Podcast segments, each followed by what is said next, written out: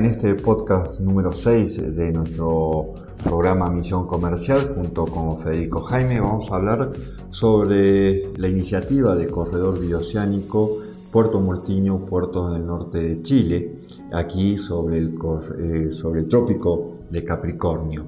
Este podcast lo hacemos a través de las publicaciones que aparecieron de Gustavo Barbarán, del doctor Gustavo Barbarán en Diario del Tribuno, también en publicaciones del gobierno de Argentina, en Bichos de Campo, en CIC Cuenca del Plata, en ISEX y en el periódico Última Hora.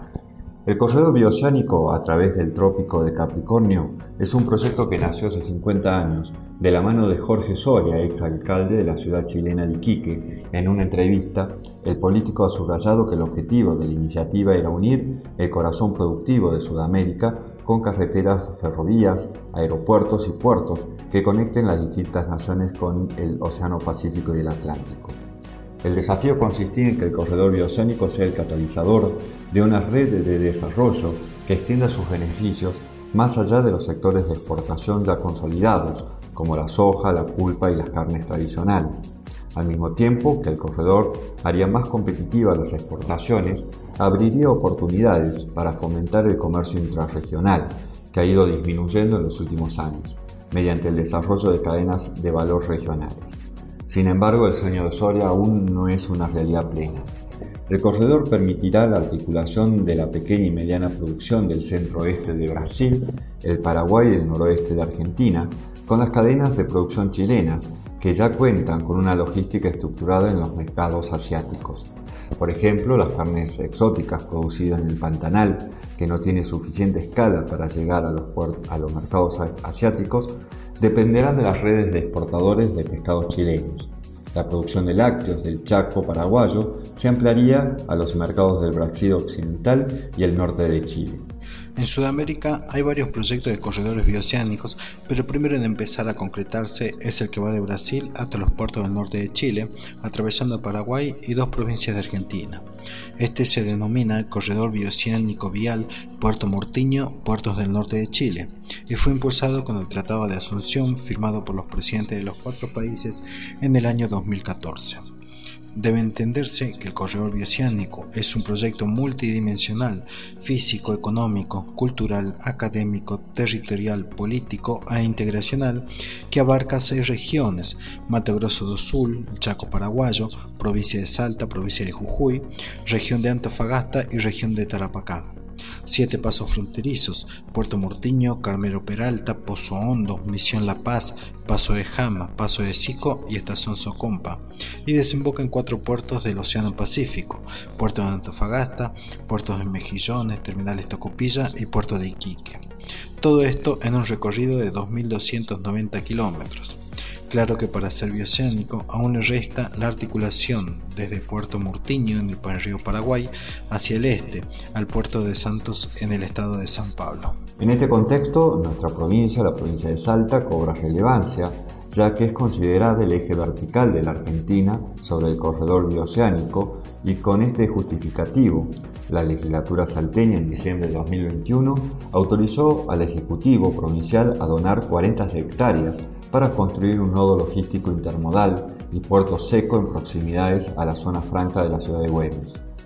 El nodo tiene por finalidad exclusiva emplazar, operar y explotar el transporte multimodal, que constará con una terminal ferroviaria, estacionamiento de camiones, playa de contenedores y puerto seco con depósitos fiscales.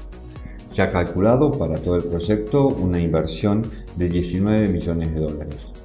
El espacio donado es un punto neurálgico, ya que ahí se unen dos ramales ferroviarios, el ramal C14 hacia Chile y el ramal C15 hacia Bolivia. También atraviesa la Ruta Nacional 34, una de las vías más utilizadas para el transporte de carga, lo que permitirá reducir costos logísticos y tiempos de viaje. Se prevé que una vez finalizada la construcción, el nodo estará gestionado, administrado por la empresa salteña estatal Nodo Logístico General Güemes, Sociedad de Estado, y por Trenes Argentinos Carga. Esto según el esquema de gobernanza aprobado entre el gobierno de Salta, el Ministerio de Transporte de la Nación y Trenes Argentinos Cargas. El proyecto en Güemes está incluido dentro del crédito de financiamiento que será firmado entre el Ministerio de Transporte de la Nación y la empresa china Machinery Engineering Corporation. Pero las obras para hacer realidad el sueño del corredor bioceánico no solo se están realizando en nuestra provincia. El gobierno paraguayo inauguró el 13 de diciembre de 2021 247 kilómetros de ruta bioceánica que une Carmelo Peralta en el límite con Brasil y Pozo Hondo en el límite con nuestra provincia. Con la inauguración de este tramo de autopista restan solo 28 kilómetros para finalizar las obras viales en su territorio. Esta obra le demandó al gobierno paraguayo una inversión de 445 millones de dólares. Por otra parte, también el día 13 de diciembre, los gobiernos de Paraguay y Brasil firmaron el contrato para concretar el inicio de las obras de construcción del llamado Puente de la Bioceánica, que unirá Carmelo Peralta en Paraguay con Puerto Murtiño. Esta obra se denomina Puente de la Bioceánica y fue adjudicada al Consorcio Binacional Paraguay-Brasil, compuesto por las empresas Tecnoedil Constructora Sociedad Anónima, Chirade, LTDA y Paulitec Construzaos, y es finalizada, financiada perdón, por la Itaipú Binacional. El plazo de ejecución es de 36 meses, previéndose su culminación en el año 2024, con lo cual resta mucho trabajo para hacer realidad este corredor bioceánico vial Puerto Montiño, puertos del norte de Chile. Muchas gracias. Bye.